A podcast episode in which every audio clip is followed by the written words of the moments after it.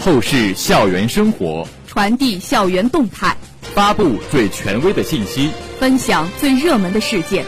欢迎走进今天的《校园二十分》。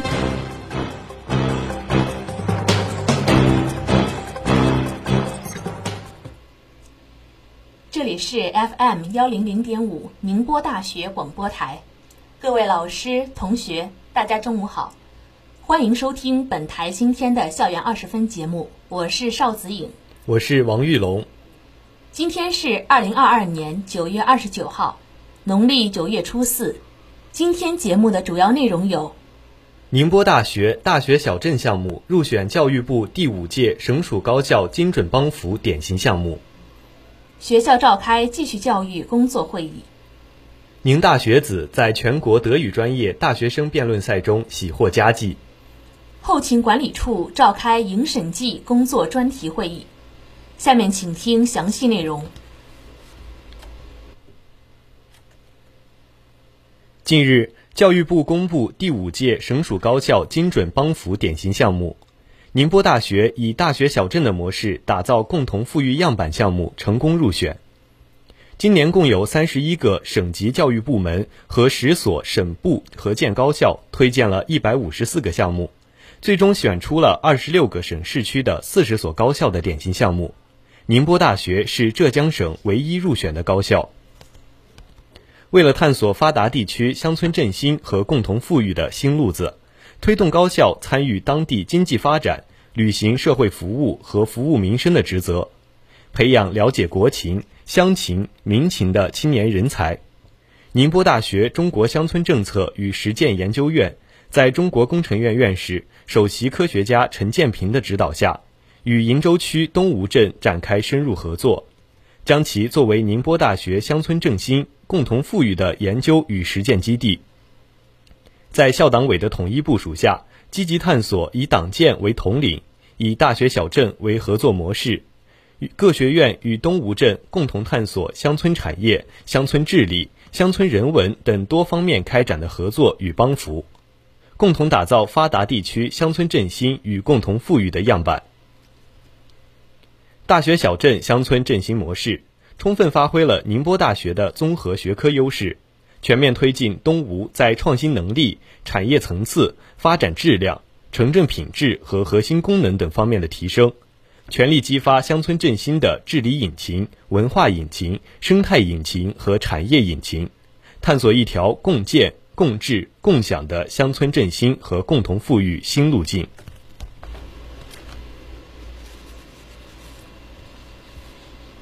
九月二十七号，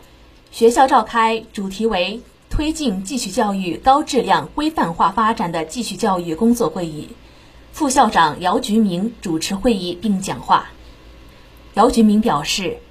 党的十九届五中全会明确提出建设高质量教育体系，对教育事业提出了更加清晰的发展目标定位，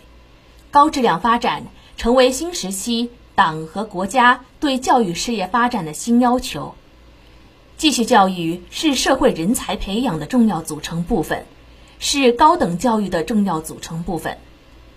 作为高等教育的组成部分，也是学校主动适应地方经济建设需要、服务终身教育体系构建和学习型社会建设的具体体现。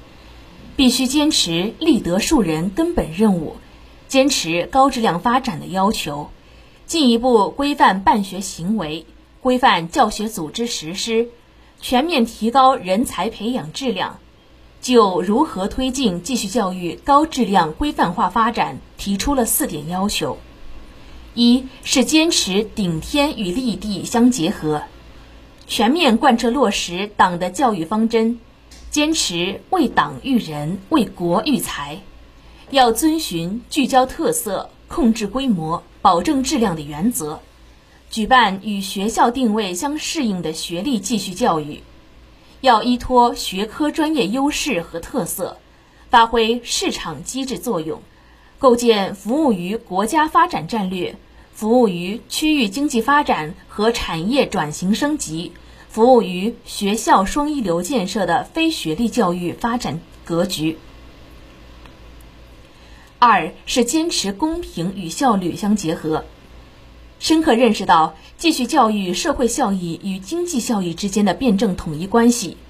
努力在办学过程中实现公平与效率的有机结合和统筹协调，遵循市场规律，构建市场导向的项目运作和监管体系，推动品牌建设。遵循教育规律，构建以质量为核心的教学保证体系，推动课程建设；遵循管理规定，构建以制度为基础的规范管理体系，推动队伍和机制建设。三是坚持规范与创新相结合，准确把握新时代教育培训所面临的新趋势、新要求、新特征，规范管理，控制风险。要以管办分离为主导，进一步优化体制机制，以制度建设为前提，做到依法依规办学；进一步规范业务管理为契机，理顺工作流程，以全过程评价为导向，进一步提升办学质量。四是要重视防范安全稳定风险和廉政风险。要落实继续教育办学安全稳定、意识形态和党风廉政建设等一岗双责的要求，落实疫情防控的责任，要全面贯彻省市除安保险工作要求，有效防范化解涉继续教育的风险隐患，护航党的二十大胜利召开。会上。校继续教育督导组组长通报了第一届继续教育督导组开展工作情况，继续教育与培训处负责人通报了学校2022年继续教育工作开展情况及本学期继续教育工作主要任务和具体要求。校继续教育督导组组长、各学院继续教育与培训工作负责人、继续教育学院班子全体成员参加会议。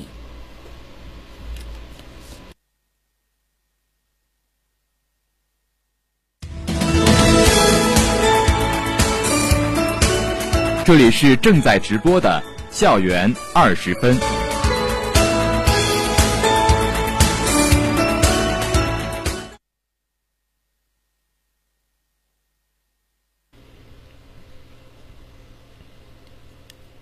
近日，由教育部外语教学指导委员会德语分委员会、歌德学院。北京外国语大学及外研社主办的第十三届全国高校德语专业大学生德语辩论赛举办。外国语学院德语系二零一九级本科生龚小颖和二零二零级本科生吴凤妹合作参赛，在两个比赛日内经过三轮角逐，最终荣获全国二等奖，创宁大德语系在该赛事上的历史最好成绩。本届比赛全程线上进行。形式为双人辩论，在九月十七号的初赛中，宁波大学对阵江苏理工大学，辩题为青少年是否应该继续学习手写。我方为反方，我方以数字化更适应现代社会的发展为核心论点，论述了手写在追求高效率的现现代社会中的弊端，并且明确表示手写不等同于书法。反驳了对方所提出的要将书法作为传统文化传承的观点。最终，我方凭借有力的论述以及流畅的表达，顺利进入十六强。在八分之一决赛中，宁波大学对阵中山大学，辩题为是否应该为看手机的人安装额外的地灯。我方为反方，两位选手强调，走路不看手机是对自己的安全负责。所以没有必要为此安装额外的地灯，并且认为安装、维护、更换地灯不符合可持续发展的社会发展趋势。双方选手均展现出了语言组织水平和逻辑应变能力，但我方在专业实力过硬的情况下，还展现出了良好的辩论素养，最终晋级八强。四分之一决赛中，我方对阵中国人民大学。辩题为是否应该禁止美颜滤镜？我方为反方，在疫情时代，线上会议和直播带货越来越普遍。我方认为，美颜滤镜可以给人更多自信，展现自己，也可以促进电商的发展。虽然最终遗憾未能晋级四强，但两位选手充分展现了过硬的专业水平和思辨能力，荣获全国二等奖。全国大学生德语辩论赛是全国高校德语界本科生最重要的赛事之一，德语系非常重视该场赛事，为此专门成立了备赛小组。在李俊宏、任春静老师的指导下，龚小颖、吴凤妹两位选手通过多次模拟训练，不断打磨口语水平和思辨能力，经过两个月左右的训练，获得明显进步。同时，德语系的其他同学也积极投入了赛前准备。二零一八级的吴诗雨和二零一九级的骆林科同学作为陪练团，多次参与了模拟训练。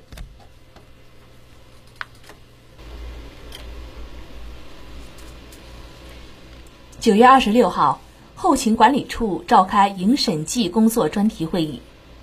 会上，后勤管理处相关负责人。传达了学校专项审计会议精神，就迎接审计检查相关工作进行了部署。他强调，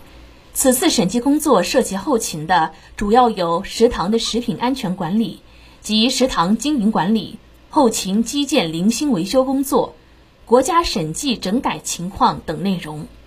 审计工作时间紧、任务重，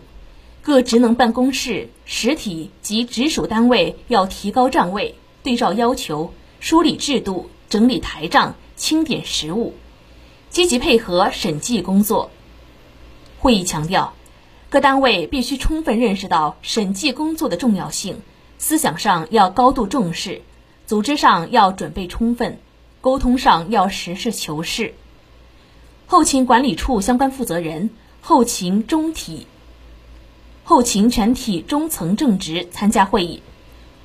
敢于尝试，让生活更加精彩。精彩的生活塑造充实的灵魂。下面请听生活小贴士。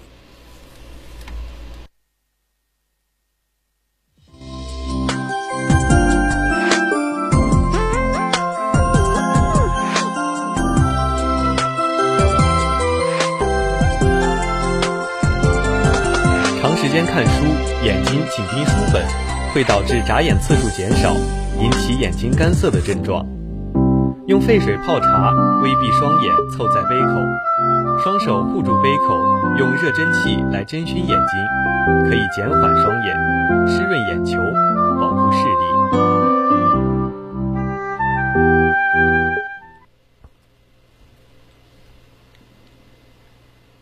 这里是 FM 幺零零点五宁波大学广播台，以上是今天校园二十分的全部内容。